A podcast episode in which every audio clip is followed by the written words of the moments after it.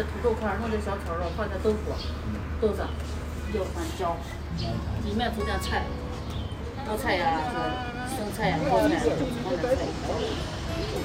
明天明天你不能把它杀了，你杀了人，出家就要堆去了。你给只要去，不能给难受死，不要造成起来造成不用不用这就能走了。欢迎来到三明治电台，我是贝贝。今天跟我一起聊天的是我的同事刁一刀，他上个月刚从太原回来。嗯，因为他的老家在太原嘛，他在太原一直到呃上大学，就是生活到上大学的时候，然后离开了家乡很长的一段时间。呃，上个月他是回去带着我们五五 project 的一个写稿的任务回去的，所以呢，回到家乡的感觉会非常不一样。就是除了是太原人之外，还有一个带着呃城市观察的这样一个视角。所以，我们今天就想聊一聊太原。正好我在去年七月份的时候也去了一趟太原，那是我第一次去太原，所以对当地会有一些比较新鲜也比较个人的感受。然后我们今天就想跟大家分享一下我们眼中的太原。嗯，你要不先说一下你在太原成长的这个经历？呃，可以。嗯，就是我是从就是出生在太原，嗯，然后。长到呃，就是念大学，念大学之前，然后上大学就离开太原了，嗯，所以来了呃前后差不多也就是十八九年这这种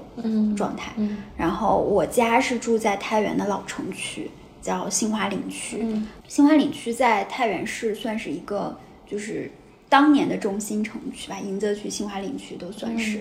嗯，然后我家的那个地理位置呢，就是嗯是偏北的。然后我们家都是铁路职工，所以铁路职工在太原其实是也是一个，可能铁路职工在全国各地都是一个比较特殊的存在。嗯，就是我们是不说太原话的。哦，是因为来的人都是全国各地。对，就是我家里面的人其实是没有祖籍上不是在山西的。嗯，然后像我的父亲这这边是从山东过来的，然后母亲这边是从河北过来的，所以我们家就是。就是往根儿上刨，其实跟太跟山西跟太原都没有关系。但是我是从小在太原长大的，所以我们家人就是说话就是普通话里面会带一点就是太原的这种味道，嗯，就是尾音什么的会带一点。但是我们全家是没有人说太太原当地方言的，嗯。那这个过程中其实是一个呃小的时候不觉得，但是越长大越发现就是。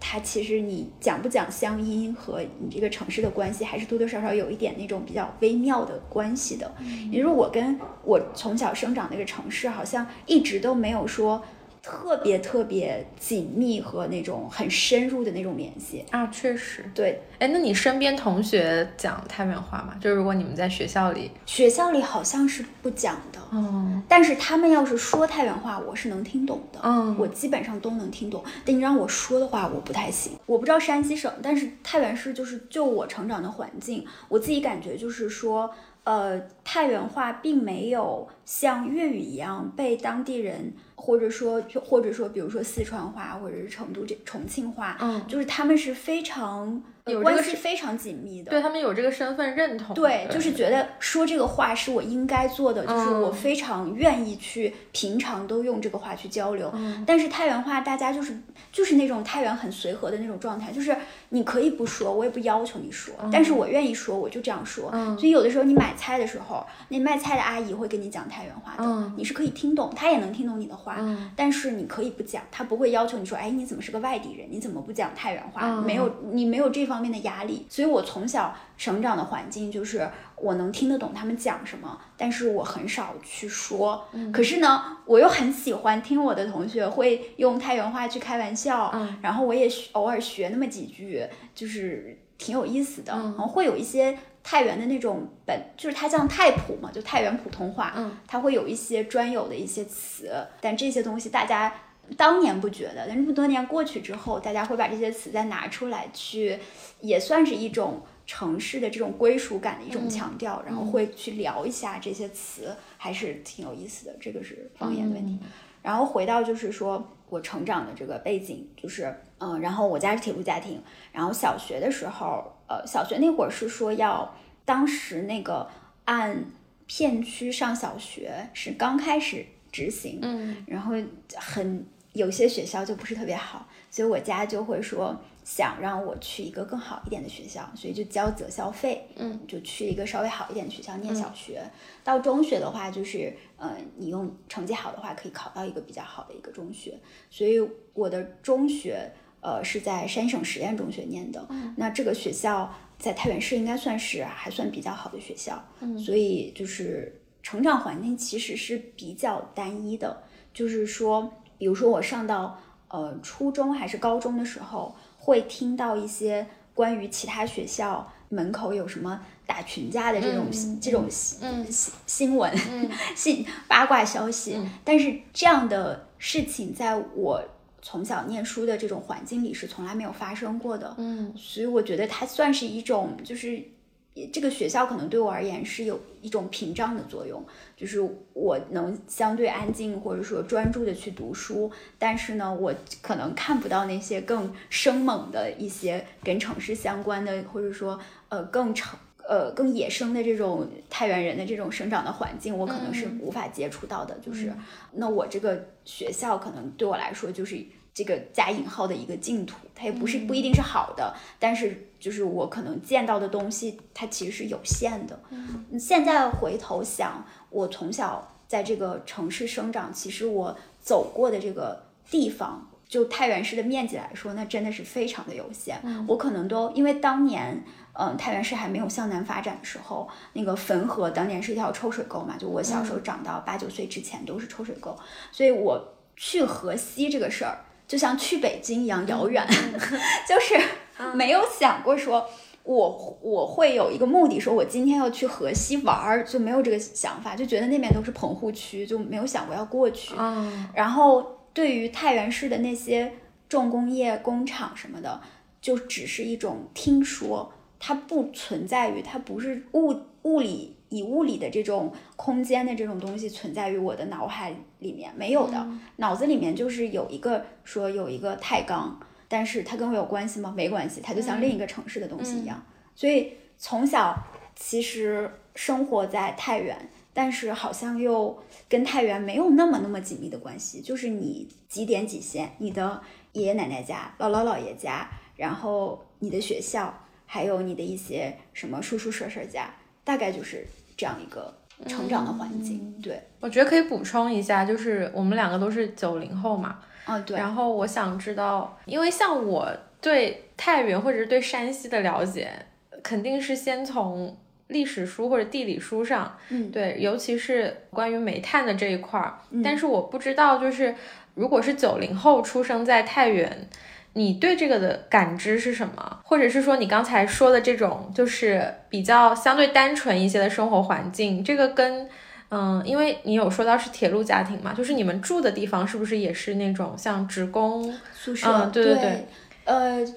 住住的地方是这样，就是因为是铁路家庭，所以就是给分房子。嗯然后我们家当时就是呃，父母那会儿也是就是嗯、呃他们的。按工龄算，就是用工龄去分到一套房子，所以我们家我小时候住的那个是铁路给分到的一个很小的房子，大概就三四十平，然后我们三个人住、住在那个里面，然呃，然后父母呃，我爸爸就是典型的，就是我爸是六六十年代生人，所以他就是典型的，就是那一代人就是要自己打家具的那种，嗯。所以我们家的地板是，据我爸说是那个炮弹箱子。的那个、那个木头，然后刷漆，然后铺在那个地上，全部都是自己搞定。所以我们家那个地板闪亮闪亮的，就是泛着光，然后是那种呃就呃就是呃。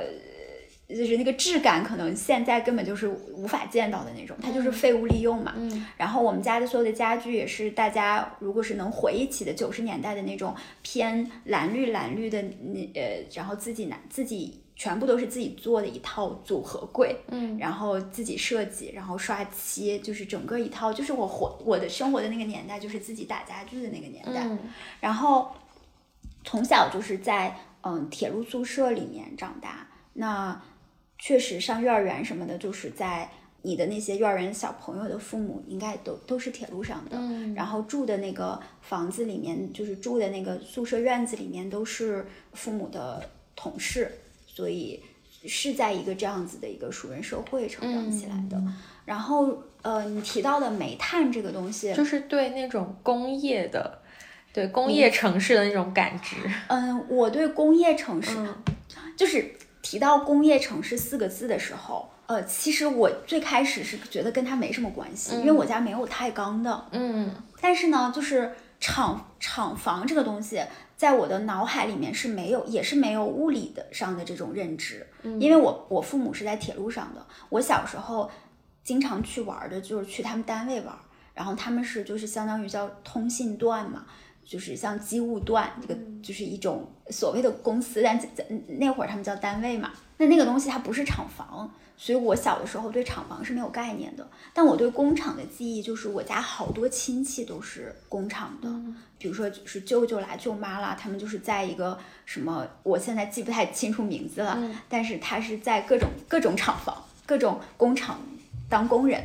呃，然后在那个下岗潮的时候，他们就是一波一波的就就是失业了，就是工厂开不出工资来，他们就需要自己另谋出路。这个是我对工厂的认知。像煤炭的话，就是说实话，我我我对太原确实是挺嗯有些信息是非常对我而言是非常闭塞，我不知道。像煤炭，就是我原先都不知道太原市里面有没有有没有这个怎么说，就是那个厂矿，我都不知道的。我原来以为就是。所有的厂矿都是在山西省的其他的地市，后来我查了一下，太原市也是有的，嗯 也有一些。然后我会有亲戚家里是做这种煤炭生意的，因为在九十年代到两千年那一阵儿，那个煤炭是非常的发展的非常好，然后煤老板一个接一个的，所以我记得我刚去大学念书的时候，只要我说是山西的，大家都会下意识里就直接冒出来一个煤老板，就是这种认知。嗯，但是虽然我的生活里没有，但是我家里是有亲戚是搞这个煤炭生意的。我知道他们当时也是会跟着车去做一些这种煤炭的运输的这些买卖，但是对我而言，它不在我的生活里，它不在我日常生活里，只是偶尔会从家人的口中听到。嗯但是没有说出现在我的生活里，我也没有，就是“煤老板”这个词，其实离我挺远的。我、嗯我跟大家，跟全国各地的这个呃普通人是一样的，是从新闻里听到说，哦，原来煤老房煤老板买房子是一袋一袋麻袋装着现金去交钱的，对，也是社会新闻里面知道的。嗯，对，对，我就想到，就是我当时去年七月份的时候到太原，我是一下飞机，我先打了个车，然后那个司机他就很健谈，他就一路上就像那个导游一样跟我讲解，因为我跟他说我是第一次来，他就很兴奋，然后嗯、呃他就先跟我讲是说太原的天气很好嘛，因为当时夏天，但是太原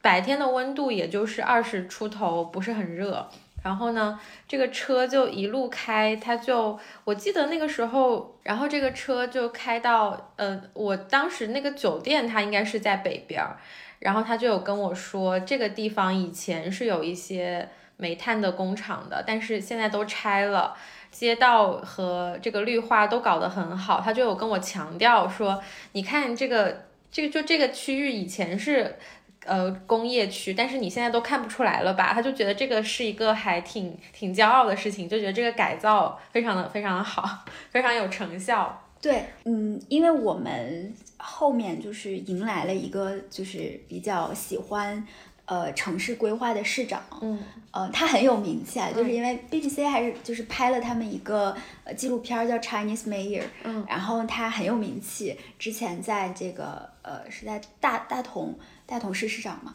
然后他也是就是那边的百姓也非常的喜欢他，然后他来到太原之后呢，其实他在太原市民心中是比较，以我的认知是他是比较。就是大家对他的认知，大部分人还是很喜欢他的，嗯。因为大部分的呃市民是从他对城市的这种大规模的拆建过程中是感受到了好的东西的，嗯。因为这边的人，太原市这边的人，他们受困于很大一部分就是城市道路的问题，就是在我的印象中有有很多年一直都在修路，就是这个路真的是很糟糕，经常堵车。然后那会儿就是太原市整个一个市都没有高架桥，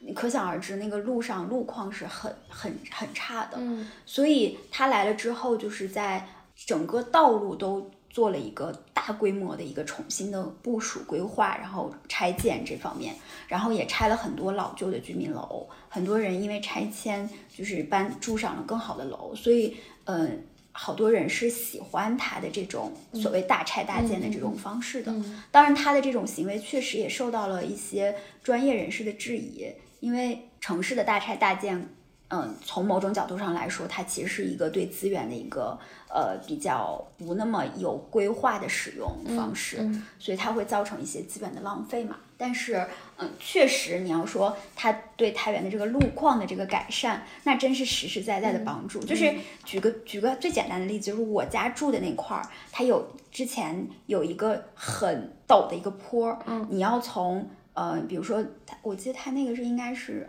好像是南北向的，你就是从北边过来的时候要爬一个巨高巨陡的坡，然后那个路也特别坑坑洼洼的，你坐车的话就特别颠，然后你再从上到一个底儿的时候，再要下去的时候又是一个也是一个很陡的坡，然后又特别颠，大家当时管那个地方叫王八盖子，对，就是。但是他修完这个路以后，就是一片平坦，就是你也没有说一个，它也有坡，但是相对而言它没有那么陡。你像对于老年人的话，他原来走这个坡，他就要下车，然后要很小心的推，嗯，但现在呢，他多多少少是不需要这么谨慎了，不用不用那么谨慎，因为路况是变好了的嘛。嗯，所以像我我家的亲戚，就是长辈们，其实对他的这个。呃，对城市的这个修建都是很感激的，觉得是让他们的生活是真的是切实的变好了。嗯，但是它拆掉了很多东西，有的时候，嗯，在你站在嗯可能历史学家或者说历史保护的角度，它是会有一些呃破坏的因因素的。嗯嗯，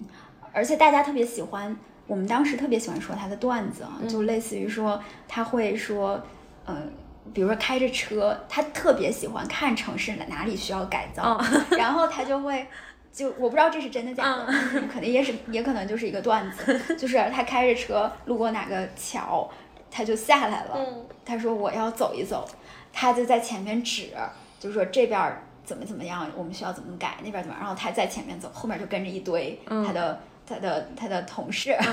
然后下属，然后在后面记录，就是他指指这儿，指指那儿，然后大家就觉得哦，这边需要改一改，那边需要改一改，就他很很务实的一个一个一个领导，嗯，所以嗯，就在他的帮助下吧，就太原市有一个就是真的叫焕颜术，一个全新的变化，啊，而且这个变化刚好赶在我念大学期间，他。就是有进行的。我念完大学或者中间暑假，每次回来，我就发现，哇塞，这个地方感觉跟我从小生活的城市完全是两回事。嗯，就我都我到什么程度，就是我走到我之前小时候住的那个呃住的那个地方门口的那个马路或者十字路口，我是不认识的，它是完全不一样。没有一丁点儿相似之处，所以就是在很短的一个时间，就几年时间。对，在我的印象里，它就是被压缩，可能它其实是一个稍微有长、有长一定长度的时间段，但是在我的印象里，它可能就是嗖的一下子，是一个挺挺神奇的一个经历。我觉得，就是当你回去的时候，发现很恍惚，这儿是我小时候生活的地方吗？好像是。也好像不是，哎，那个房子看的特别的眼熟，哎，那个好像就是我小时候每天上下学路过的那个房子，就房子还在，嗯，但是马路是完全不一样。对你，你上一次回太原什么时候？就是在这次之前？呃，上一次是在疫情，就是我回国，然后需要居家隔离。但是我虽然在家待了一个月，但是这一个月期间我基本上都是在居家的，因为要隔离，所以我是不能出门的。嗯，所以。其实没有在城里特别认真的走，这次是真的是非常认真的把，嗯，小时候经常去的很多地方都重新走了一遍，嗯，确实发现了非常多的变化，嗯，对，我觉得你可以分享一下这一次的一些发现，哦，我这次其实还走了挺多地儿的，嗯。首先对我而言就是最大最大的变化就是两个公园。嗯，我在文章里呃也大概写了写，就是一个就是太原的一个老牌公园叫迎泽公园，还有一个就是汾河公园。嗯，这个汾河公园它其实是非常长的，就是汾河自从它重新对这个河道进行了疏通，然后从如果没记错应该是从黄河引了水进来，嗯，然后它有一个质的飞跃，整个这个河道。水也多了，然后旁边的这个绿化也做得非常好。嗯，我记得它是之前是有一个工厂在这儿的，后来自从这个工厂的那个大烟囱被爆破之后，这边就一直在进行这种呃哦把自然环境再引回到这个城市里的这个市政工程。那汾河公园现在建建了一个三十三公里的跑道，它应该叫步道，你可以在上面骑骑自行车，也可以跑步，嗯，非常的长，你。过程中是可以看到，就是因为上面有很多桥嘛，你可以看到，嗯，应该是十八座左右的桥，每一座桥它都是很有年代感的，有的是最新建的，有的是多年前建的那种锁架的那种桥，所以每座桥都长得不一样，还挺有趣的。当你骑骑行的过程中，也会路过很多太原市的标志性建筑，有一些是近几年建的这种像。呃，美术馆啦，或者是呃图书馆之类的，然后也有一些呃体育馆，嗯，然后也会看到一些大的这种绿绿地空间，有一些人在上面搭帐篷，但是比较少，就是它不像上海，还是一个就是 大家能有草坪都想尝试一下的，它好像在太原，嗯，大家更更更喜欢去到。城郊的地方去搭帐篷，反正我我路过的那些比较大的草坪上是没有出现这种，有可能它是禁止的，但是呃比呃我是没有看到太多，但是整体而言，周围的这种绿化比我想象中要好的很多很多倍，就是可能我也没有带着那么多。预期，所以反而它对我来说是一个很大的惊喜。嗯，就是我觉得这种生活状态，就是你下班了的话，你可以在这个跑道上骑骑车、跑跑步，还是挺诱人的一个生活的一个状态。嗯，然后银泽公园呢是经历了一个很大的一个改造，它。里面跟我小的时候是完全不一样的，然后就是基本上没有任何一处是能让我回想起小时候的那个经历的，可能，嗯，可能就有几处古建筑还在，嗯，剩下的话基本上就是都有改变，但它里面建了很多，它就是把那个空间做得更亲人了。就是你你你有外圈是有一个步道，然后里面它把它切碎成很多小的这种空间，特别适合呃，就是中老年人在里面做这种呃集体舞啦，或者是练练剑啦、打打太极啦、踢踢毽子什么各种，就非常适合。他们就是分出片儿。然后还有一些很小的这种细碎的空间，都适合一个人在那儿做运动。嗯所以我对银泽公园的整体的认知是真的是比原来要好很多。我记得原来的话，我印象中它那个绿是那种偏黄绿黄绿的，可能也是秋天的原因。但这次去刚好赶赶上夏天，所以里面就非常是那种浓郁的那种绿色。嗯，大家在里面就是一个是早上去嘛，早上大家都在锻炼身体，所以就是能感受到这个城市的活力，原来来自于 中年人和老年人。这个就是他是就是给我一个比较震撼的一个状态。对，你在讲就是你小的时候的这个生活经历，还有你这次回去看到这种变化，然后我我就在想说。我不知道现在的年轻人他们对于这样的变化是一种什么样的感受，因为像你说到你小时候的一些生活痕迹可能完全被抹掉了。我不知道对于这样的变化，就是你会有一个什么样的心情？会不会觉得很惋惜，或者是呃没有被保留下来很遗憾？还是说其实它新的变化带给你一种很不一样的感官，然后反而会让你觉得这座城市也许会吸引更多年轻人回来？我自己一直是有一种，说实话，有一种无力感，嗯，然后无力到呃无力到放弃，就有一种爱咋咋地的状态，因为因为我觉得这种变化它是一直在进行的，就是举个例子吧，就是说，因为我中学是在呃省实验念的嘛，然后我初中和高中都是在这个学校，那我这个学校就经历了很大的变化，我上初一的时候。刚好我们学校在扩建，他就把初一的这个呃初一的所有的学生放在了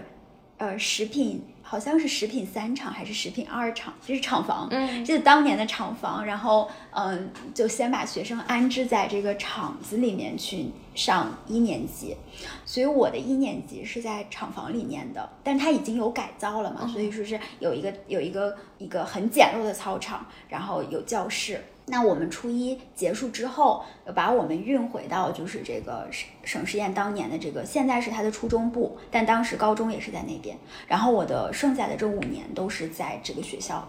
念的。之后省实验中学的呃高中部就迁迁到了现在的南城区，呃，就是就是相当于是城南。所以高中的之后，就我的下一届之后，所有的呃高中全部都迁去了城南。所以对于我。来说，我对这个学校的记忆其实是破碎的，因为食品三厂在我们搬走，就是我们迁走之后，它马上就被拆掉了，它就消失了。嗯，所以我的初一的记忆，它只留在我的记忆里，它没有实体。嗯，那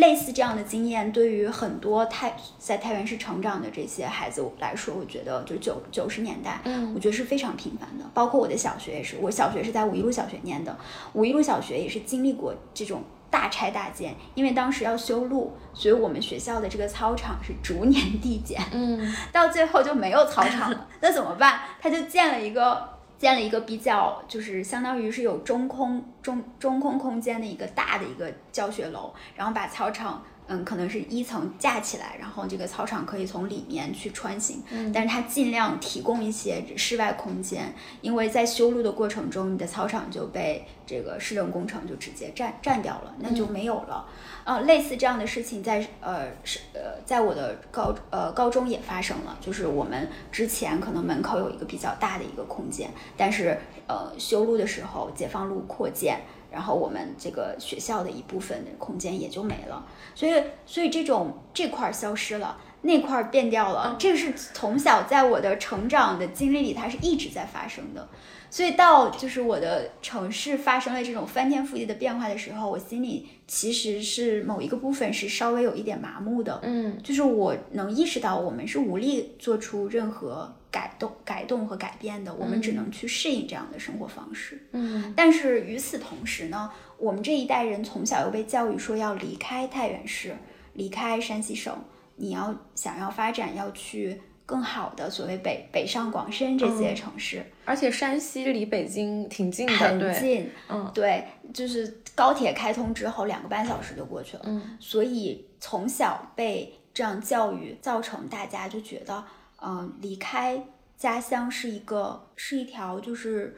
默认的路，就是你就应该这样走，好像也没有说其他的角度，我就没有想过说我将来发达了。我要回来建设家乡，好像没太有这样的想法。嗯，所以说城市经历这种大的变动的话，我觉得就我个人来说，我更多是一种看着它如何变化。但是你要说我能在其中，嗯，有什么发挥怎样的作用，或者说，嗯，我感到惋惜这种，我觉得他多少都会带着一点儿无力感，带着一点儿那能咋办？就这种。这种心态，嗯，就我觉得我们可以来聊一聊现在太原的整个带给人的一种观感，就是包括当地人的生活状态，还有城市的这种环境，给去到太原的人一种什么样的感觉？我可以先分享一下我第一次到太原的这个感受。我当时是在那边待了一个星期，然后是从上海飞过去的。嗯，首先一个很大的不一样就是我在飞机上往下看那个地貌就完全的不一样。对，在飞机降落之前就有大片大片的那种黄土，然后你就会感觉啊，就是那个地理书上的知识一下子展现在眼前了。然后对，等我下了飞机之后，就刚才有说到跟司机师傅的那个聊天嘛。然后我在太原待着的那几天，有上过好几辆不同的出租车，但是我就发现太原的出租车师傅都蛮健谈的。如果你告诉他你是第一次来，他们都会很热情的给你讲解周围路过的那个呃景观。然后像。呃，我们路过一段那个城墙，就有好几个师傅都有跟我讲，这个城墙，嗯，是一个古城墙，好像就只剩下很小的一段了，嗯，对。然后包括当地还有一个电影院嘛，我印象中是一个很呃，就是有大概几十年历史的一个电影院，然后也是有好几个师傅跟我提过，对我就会感觉到，就是生活在这里的人。嗯，可能稍微上年纪一点的，他们对于这整个城市的这种历史和传承，还是有很强的这种认同感的，并且是乐于去像像我这样的外来者去分享的。就是在当地有有蛮长的时间都是在街上闲逛，因为我没有什么特定的目的地，嗯，所以我就是呃出门，然后我可能是打车到一个地方，我就下来，然后就开始乱走这样子，我就觉得当地的。生活氛围跟我在上海感受到的非常非常不一样，就是当地人他们嗯非常的乐于在街上待着。呃，举个例子来说，就是在快到饭点儿的时候，就是五六点钟，我猜大家可能家里面都有人在做饭，然后在街上就会有很多人，他们。看起来是三四十岁左右的中年男性，他们就会坐在街上面聊天。嗯，然后那个街就相当于是我们如果是在上海，可能就是一个人行道，但是他们就是在上面，呃，在那个马路牙子上坐着。然后我从他们中间走过去，我我反而是那个很奇怪的人，就是坐在这儿的人是是很很平常的。嗯，你从这边走过去，反而你这个时间出现在这里，反而是很奇怪的一件事情。然后还有就是我在那个呃街上看到呃老年人在下象棋，然后这个虽然说就是我跟很多朋友讲，然后他们就说啊那其他城市也有很多人在下象棋，但是我还是觉得太原在街上下象棋的人的那个氛围很不一样，就是他们在街上的那个下象棋的桌子是固定的，就说明这个原本的功能就是这个。下象棋的人旁边还会围着很多看，就是看这个棋局的人。然后我当时走过去，他们也会觉得我的出现有一点奇怪，因为在那个场合当中，女性没有，对，就是没有。然后我就我还举着个相机，但是他们也没有也没有对我的出现感到排斥或者怎么样，就是呃我去拍他们，他们也没有拒绝我，对。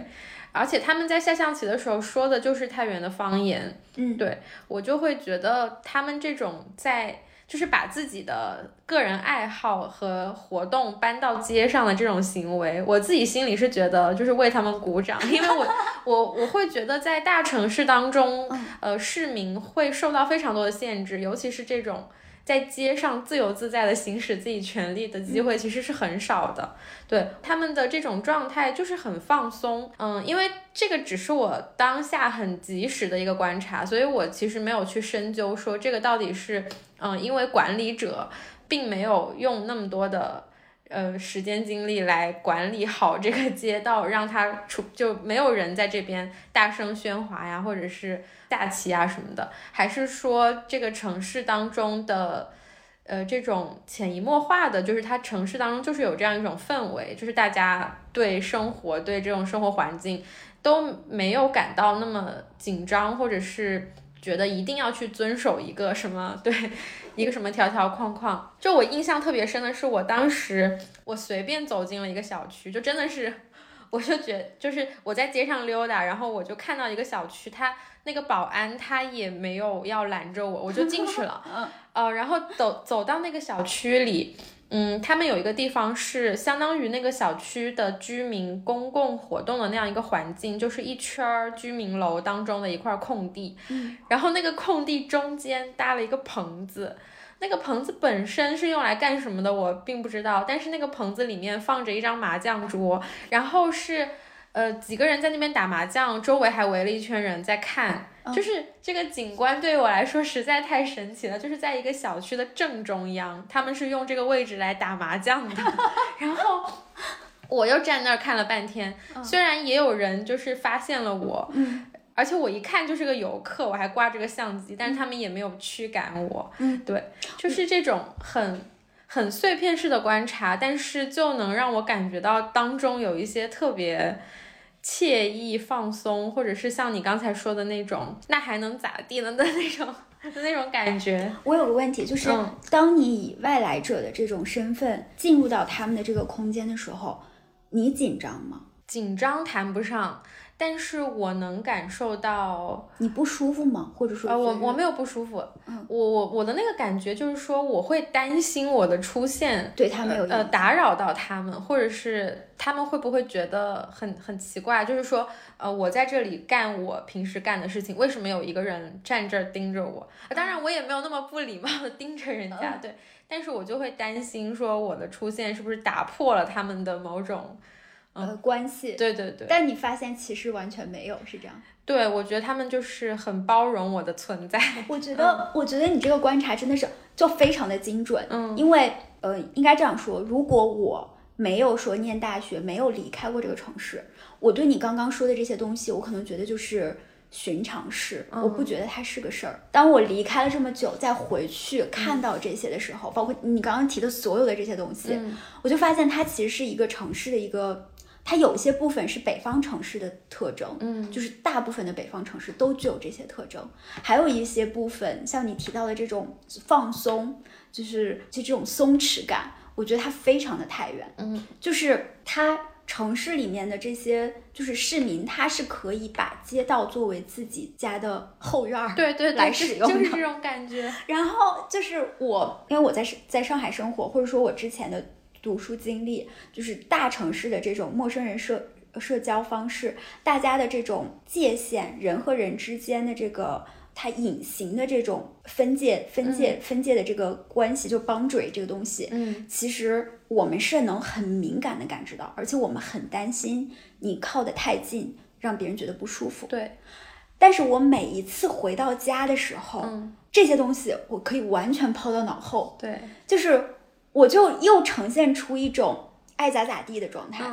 然后包括周围的人对我的感，我的介入也是一种爱咋咋地的状态。嗯，我就是我这次回回家的时候，我也是随时拿着相机。说实话，我是一个很外来的一个介入的状态，包括我穿着打扮很不太远。你在太原的时候，你看到大部分街上的人，他是偏，他其实晒的有点黑，他的那个肤色是偏深的。然后我其实没有那么黑，然后呢，我。穿的衣服和他们又不太一样，所以我走到街道上，对于他们来说，其实是一个很明显，就有点像游客的这种介入介入的人。我又拿个相机到处乱拍，但是我是非常松弛的。可能有一部分是我知道自己曾经是个太原人，就现在我也应该说我是个太原人，所以我就觉得，哎，这是我的地盘，我不怕。其次就是说你说的这种感受，就是你发现这些人对一个你的介入，他们没太当回事儿。就是我举起相机拍他们的时候，如果我这个事儿放在上海，对面那阿姨就我家门口，我拍过，就是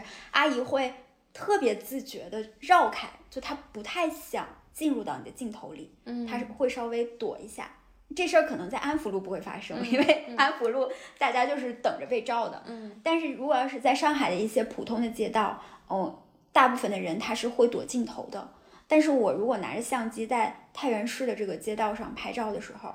大部分的人是无所谓的。如果他没看见的话，你就随便拍；如果他看见了，他很有可能会带着好奇去注视你的镜头，嗯，然后他也不会表露出说你为什么照我那种谨慎感。就是他整个城市的人对于周围突然出现的这种介入，他是很宽容的，这个感觉是非常非常嗯非常。很 local，很很本很本地，对，就很奇妙。我当时，嗯，有一天我是去那个火车站附近，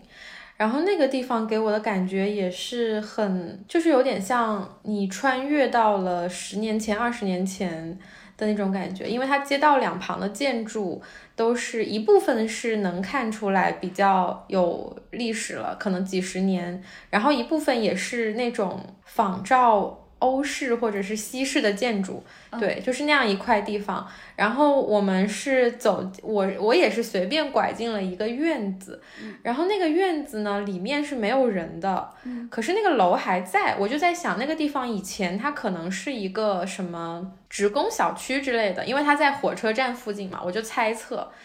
然后这个楼里面已经完全没有人了，所以这些人可能已经都搬走了，但是这个楼它可能还没有要拆迁或者怎么样，就留在那个地方了。嗯，然后在那个院子里，隔着一道院墙，就是等于说这个院子的另一边还有其他的居民楼，就是有一栋红色的砖墙，呃，就砖砌的一栋二层小楼，上面有一个老奶奶，她就在看着我。然后我就，因为我当时还有另外一个朋友，他是建筑师，那个建筑师朋友就跟我说，他说他们这个楼建得很好，就可能我看不太出来，但是建筑师的眼光就不一样。他跟我说这个楼建得很好，然后我就去跟这个奶奶打招呼，我们是隔着一道墙，等于说是我站在地上，然后这个奶奶在二楼，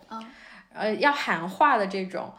然后我就问这个奶奶，我说，我就说你是住在这里吗？这是你的房子吗？什么？就这种日常寒暄，奶奶就跟我们讲了几句话。我跟这个建筑师，我们两个人就在想，呃，我们就当时你也不知道这种想法是怎么冒出来的，可能就是你在这个环境当中，你会放松下来吧。所以我们两个就说，我们能不能去这个奶奶家里看一下？就是这种 完全是偶然碰到的陌生人。嗯。呃，但是很有意思的是，那一片的建筑其实都是夹杂着不同年代的建筑的，所以从这个院子，虽然我们能隔着一道墙跟老奶奶说话，可是你是没有办法直接到他们家去的。我们是走出了这个院子，又绕了很大的一圈，才找到，就好不容易找到了这个老奶奶住的二层小楼的这个入口。嗯，然后那个奶奶她是怎么说呢？就是她也很无所谓，就。他发现我们已经到楼下了，然后我们就问他能不能上来看看，他就说可以啊，我们就上去了。然后上面就是呃上去之后又跟他聊天，就是这个奶奶她已经九十多岁了，九十五岁了。然后他就问我们你们从哪来呀什么的，就看我们是两个年轻人嘛，就问我们在哪里工作呀，做什么的，就是这种很莫名其妙，对不对？就说起来。也没有什么特定特定的目的，就跑到人家家里去去看一看。嗯，然后，然后这个奶奶就反正跟我们聊了几句，然后她就说这个楼是他们自己建的，然后前面的这个院子反正也一直没有拆，这个感觉特别奇妙，就是。就是他对隐私的认知，其实是不是我们现代，就是我们我们这一代人在大城市居住的这种经验是完全不同的。你你知道的那些东西在那儿不适用。我觉得你的出现就是，虽然你是一个游客，可是你出现在那个地方。跟这个老奶奶对话，其实很像我，我觉得是很像她以前的那种人际关系的，就是我是一个附近的，对附近出现的人，不管认不认识，但是感觉都是有那么几几个，就是几分情分的那种感觉。对这个东西，说实话，虽然我从小在太原长大，但我历史学的不好，嗯，所以太原的 历史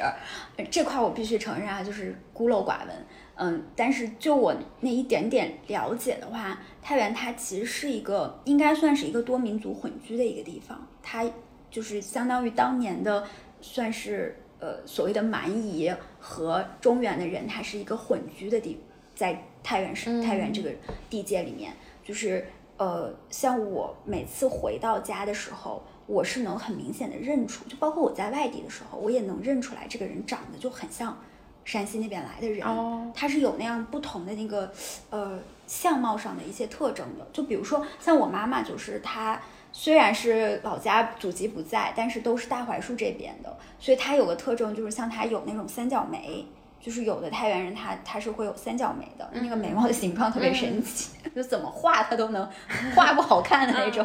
然后类似这种，所以我理解他可能有。有这个原因，比如说往历史上溯源，就是因为它本身它就是多民族混居，所以这边的人他对外来的人和事的这种接纳能力反而是比较强的。嗯，可能很多类似的城市都有这些特点，因为就是我们可能还会再去到其他城市，像我最近在看泉州的相关的资料，就是泉州也是一个混多民族混居的一个地方，那么他们对于外来的一些文化。的介入，他们其实也是非常包容的。嗯，我觉得可能有这个原因，所以本太原人的这种松弛感也是由这块儿引引过来的。嗯，所以他对外部的介入不会说时刻保持那种非常警惕的状态。嗯，但是这一点也让我觉得非常的有趣，就是说一个城市有这么长久的这种建城史，对，然后还能保持一个很松弛的状态，而且你知道，就他不会说特别的追赶潮流，或者说追赶时尚，就他对好的或者说那种新的东西，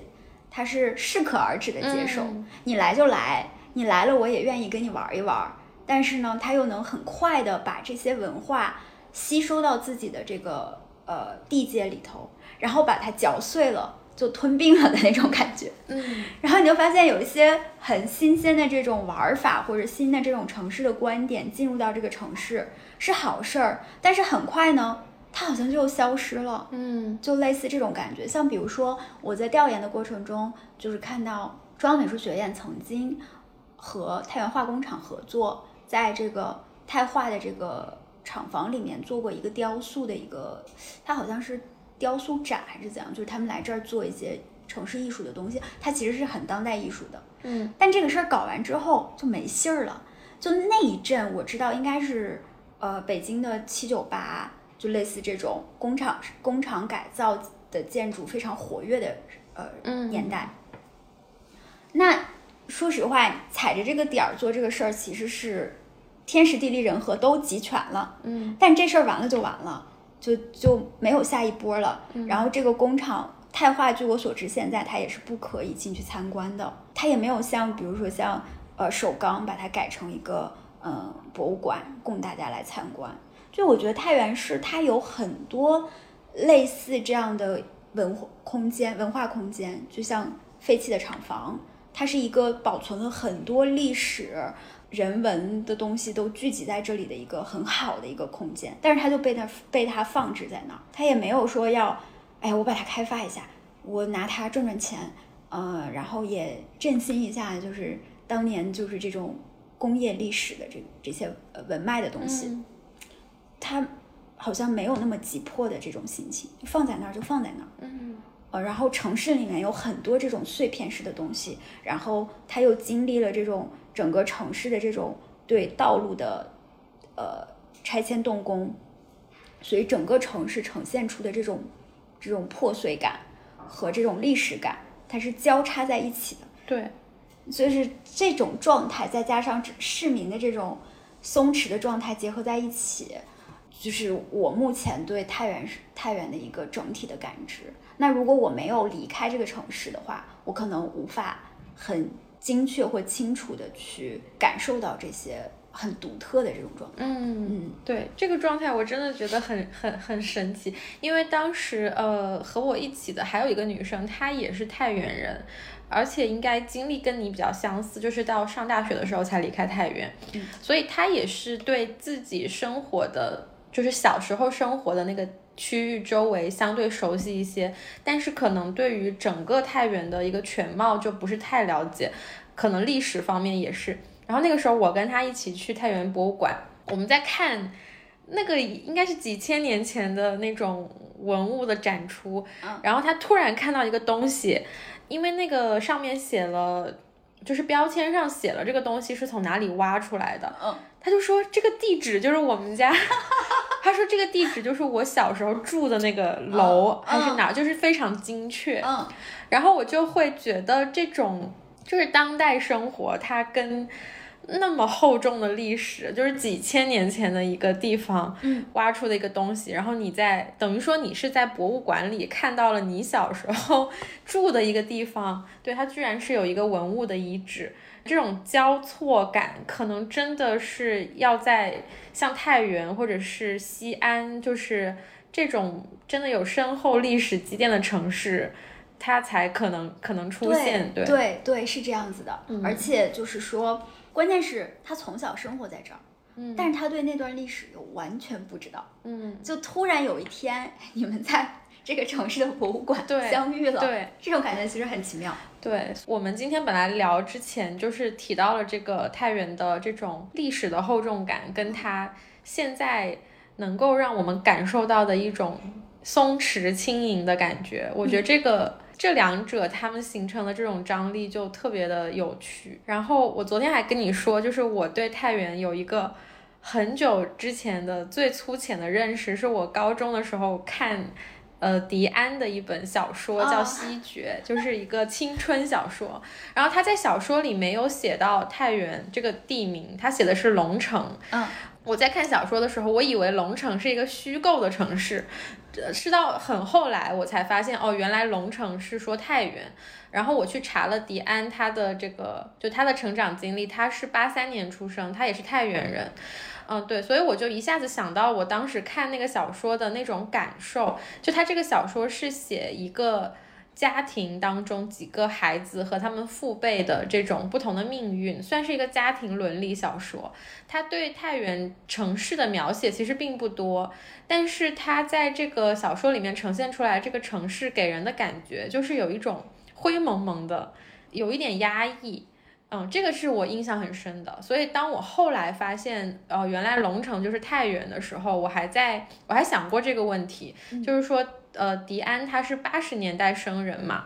呃，我会去想象说八十年代的太原会是什么样子的，所以，嗯，因为他的这个观察是。就是对一个家庭命运的这种观察，就跟那个年代我们看的其他青春小说不一样，所以我就在想，嗯，像他写到的这种独生子女，然后他的就小说里的人物，他们父辈的这种命运，是不是就是当时当时的那个年代生活在太原的人的一个感受，就是相对来说有一点压抑，有一点沉沉重。我没看过这个小说，所以我只能是猜测，就是因为可能八十年代那会儿正好就是说，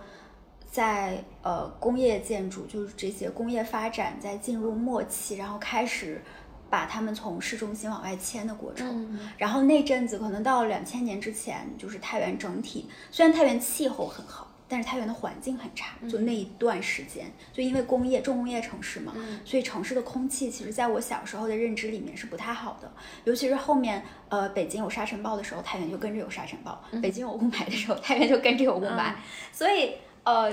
你说的那个灰蒙蒙，真的就是我小时候的记忆。那我是九零。呃，九一年的嘛，他八三年，其实差不多，就是他对城市的记忆很有可能也是就八九岁，然后长到十几岁，也其实我们可能会有一段时间是重合的。嗯，那在我小的时候的记忆里，确实有一段时间，太原的城市就是给你一种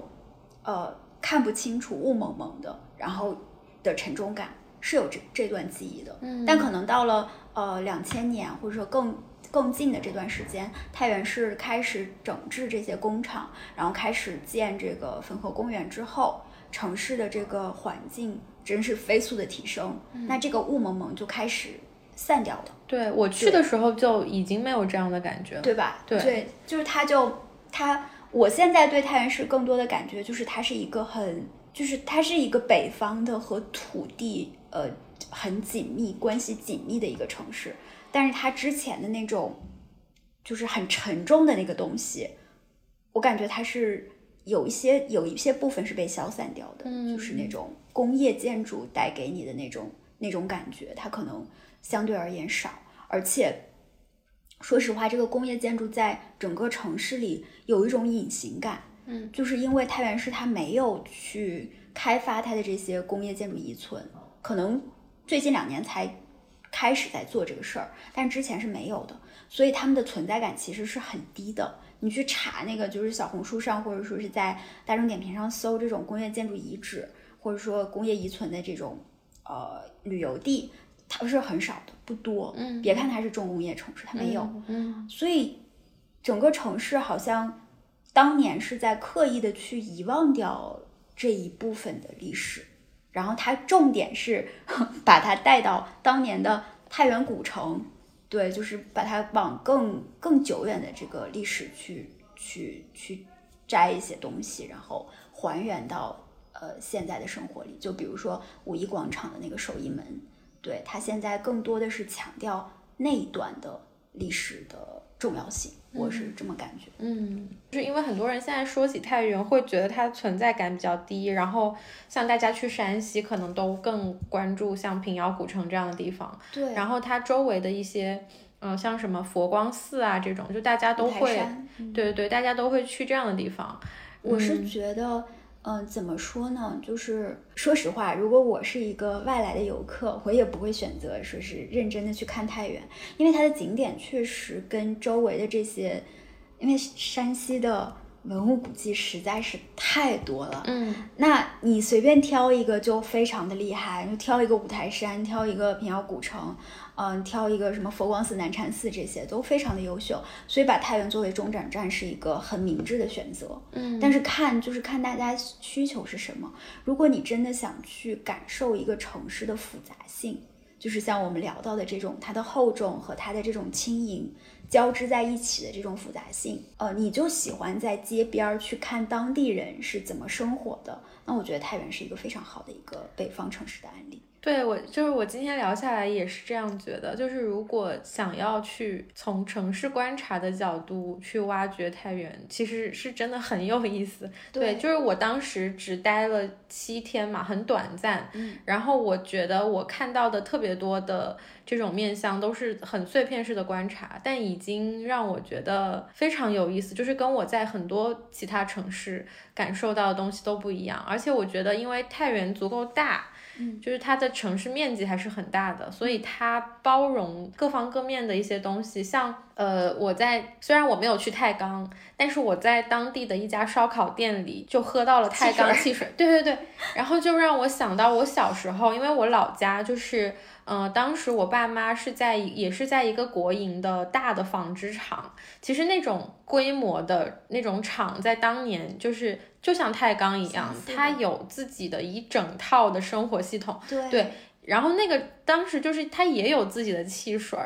包括就是那种就是玻璃瓶子喝完去还什么的，对。对，但是我就觉得在就是太原这个地方啊，我也我也看到了一个当年我自己的记忆碎片里的这样一个东西，就是当我喝到那个太钢汽水的时候，它本身一个是历史足够长，然后面积足够大，所以它能包容进很多不同的城市发展阶段，其实都可以在这边找到，对对，找到一个影子，嗯。是，就是可能有这样旅游需求的人比较少。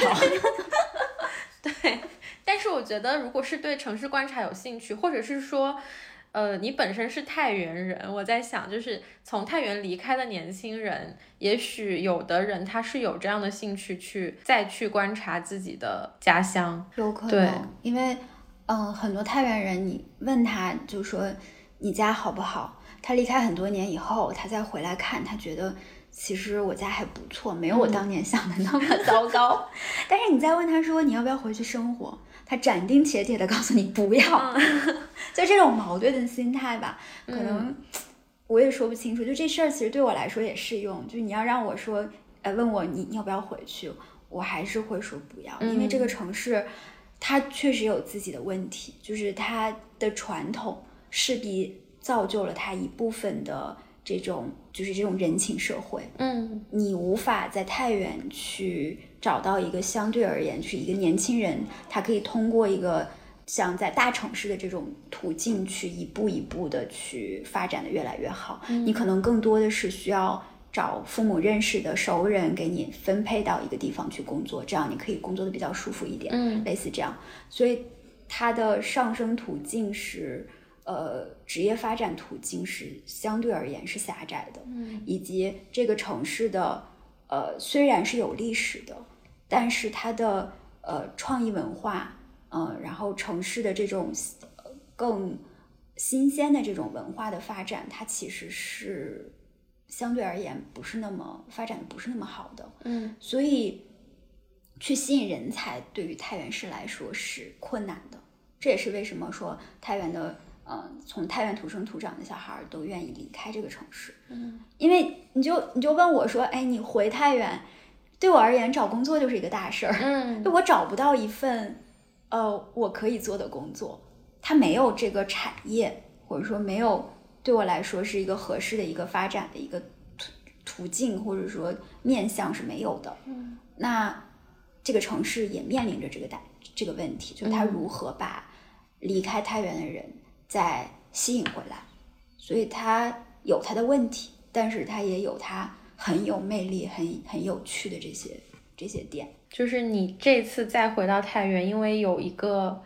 嗯离开了再回去的这样一种。抽离的眼光，嗯，对，所以你在已经完成了这三篇文章里，就是为我们展现了一个很有意思的，就是值得去探究的一个一个城市的面貌。然后像你刚才说的，就是人才吸引是一个很大的问题嘛。但是我觉得离开了一阵子的人，也许都会对这个城市有一些自己的观察。然后其实就是很鼓励大家用自己的方式去分享这种。观察对对，我觉得不光是太原，就是大家如果对自己的家乡，你现在不生活的地方进行类似的这种观察，其实是个挺有意思的发现的。它不光是发现这个城市，很多时候你通过观察城市是能重新关照到自己的。嗯，会发现说，哎，我从小是在这个环境里长大的，它会影响我成为一个怎样的人。嗯，其实背后就是有。蛛丝马迹都能找到很多联系，是很有意思的。对，那我们今天的节目就聊到这里。然后，嗯，对太原感兴趣的小伙伴，我觉得还是很值得一去的，并且可以从我们刚刚讲到的这些角度里，大家可以去尝试着观察一下这座城市，或者是尝试着观察一下你现在生活的城市。对，如果对，如果你还有什么想。跟我们分享的，也欢迎联系我们。然后接下来就是呃，雕一刀也会用这样子的观察方式去到全国的其他城市，大家可以期待五五接下来的文章更新。嗯，那就这样，我们下次再见。下次见。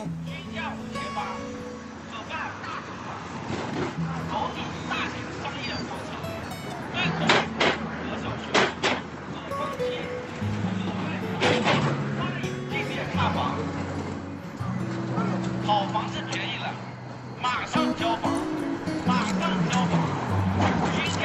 八，可办大头房，底大型一人房车，对口小阁小学，可放心。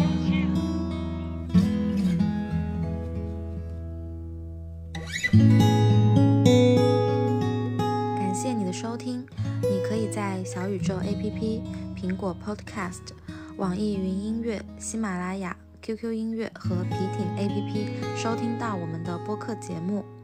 欢迎关注我们的公众号三明治了解更多与三明治有关的内容。另外也很欢迎你加入到我们的写作项目每日书和短故事中写下你的故事记录你的生活。我们下期再见。